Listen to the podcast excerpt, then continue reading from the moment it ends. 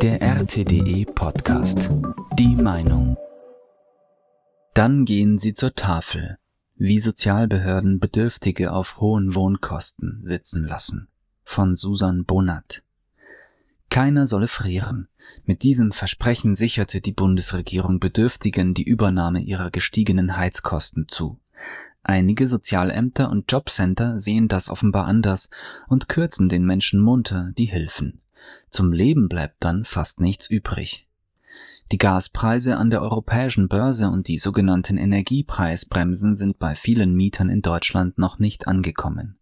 Vor allem arme Menschen leiden weiter unter horrenden Abschlägen für Heizung und Warmwasser.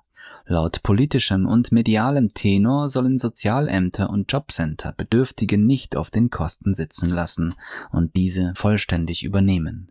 Doch vielerorts passiert das Gegenteil dieses Versprechens. Behörden verweigern unter Berufung auf alte Richtlinien oder undurchsichtige Berechnungen die Übernahme der Mieten und treiben Betroffene in existenzielle Not. Jobcenter kürzt und schickt Betroffene zur Tafel. Das belegen zahlreiche Fälle aus ganz Deutschland, die der Autorin vorliegen. Mehrere davon betreffen Menschen in der sachsen-anhaltischen Landeshauptstadt Magdeburg. Demnach stiegen dort die Abschläge für Fernwärme, mit der ein Großteil der kommunalen Wohnungen in den unteren Preissegmenten beheizt wird, besonders stark an. Das Magdeburger Jobcenter geht nach anfänglicher Übernahme der Kosten nun dazu über, die Hilfe zu verweigern. In einem Fall kürzte die Behörde zum Beispiel einer alleinstehenden Person, die ihren Namen nicht öffentlich preisgeben will, so viel Geld, dass ihr gerade noch 200 Euro monatlich bleiben, um alles andere vom Essen bis hin zum Strom zu bezahlen. Der Grund, ihr Vermieter, die städtische Wohnbaugesellschaft, hob ihren Monatsabschlag unter Berufung auf den Versorger im November von rund 80 auf 350 Euro an, zu viel für das Amt. Damit nicht genug, das Jobcenter soll mehrere Betroffene vorab nicht über die Kürzung informiert, sondern sie mittels Bescheid vor vollendete Tatsachen gestellt haben. Einigen habe es sogar geraten, karitative Einrichtungen wie die Tafel aufzusuchen, um nicht hungern zu müssen. Dann gehen Sie zur Tafel, habe es einem Mittellosen nahegelegt, als er um Hilfe bat. Ein solcher Verweis wurde schon vor Jahren von Gerichten für rechtswidrig erklärt, weil Tafeln keine staatlichen, sondern private Einrichtungen sind. Zudem sind die Tafeln in Deutschland heillos überlastet, viele nehmen niemandem mehr auf, auch in Sachsen-Anhalt. Einen Betroffenen habe das Jobcenter schließlich damit abgewimmelt, dass es mit der Kürzung lediglich die Wohnkostenrichtlinie der Stadt Magdeburg umsetze. Dort, also bei der Stadt, müsse er sich folglich beschweren. Auf deren Internetseite ist nur eine alte Richtlinie aus dem Jahr 2021 abrufbar, die die gestiegenen Heizkosten nicht berücksichtigt. Es ist also unklar, woran sich das Jobcenter genau orientiert. Um Licht ins Dunkel der Gründe für die offensichtlich viel zu niedrig angesetzten Mietobergrenzen zu bringen, fragte die Autorin bei der Stadt Magdeburg an, die laut Auskunft des Jobcenters verantwortlich sei. Begehrt wurde die Übermittlung der gesamten neuen Richtlinie inklusive Begründungen, außerdem eine Stellungnahme zur Praxis, Betroffene an die Tafel zu verweisen. Die Stadt ließ jedoch die zweitägige Frist ohne Antwort verstreichen. Wucherabschläge und amtliche Verantwortungsflucht. Das Problem mit den Zuständigkeiten ist seit langem bekannt. Während Sozialämter generell kommunale Behörden sind, ist das bei Jobcentern anders.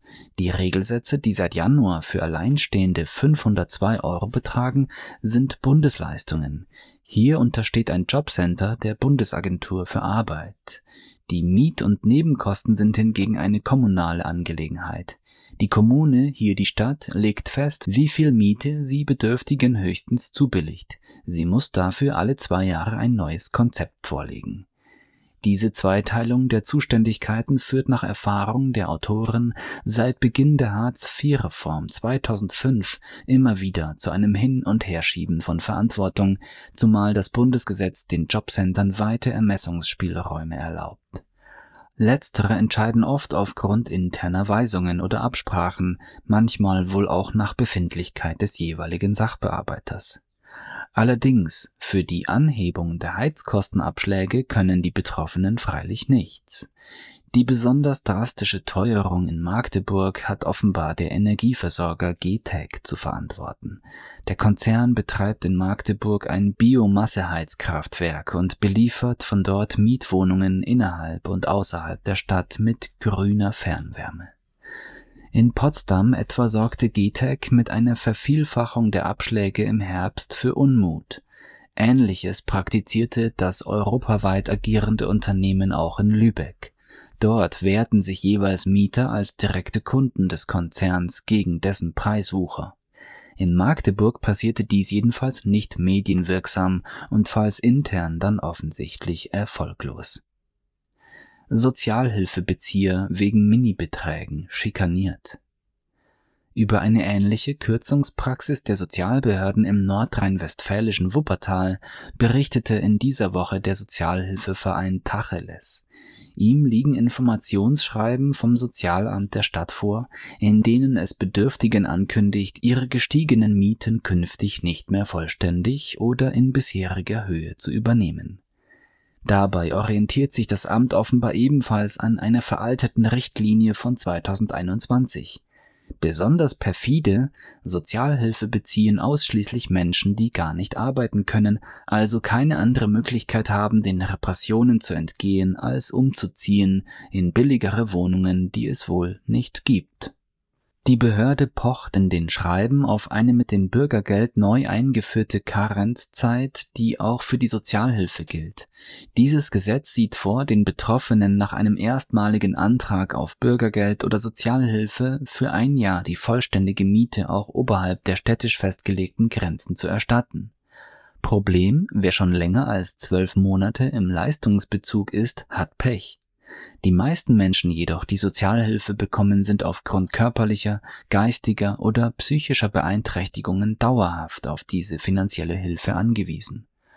Auch für zahlreiche Bezieher von Bürgergeld trifft das zu, nur dass bei ihnen eine Arbeitsfähigkeit von mindestens drei Stunden pro Tag noch angenommen wird.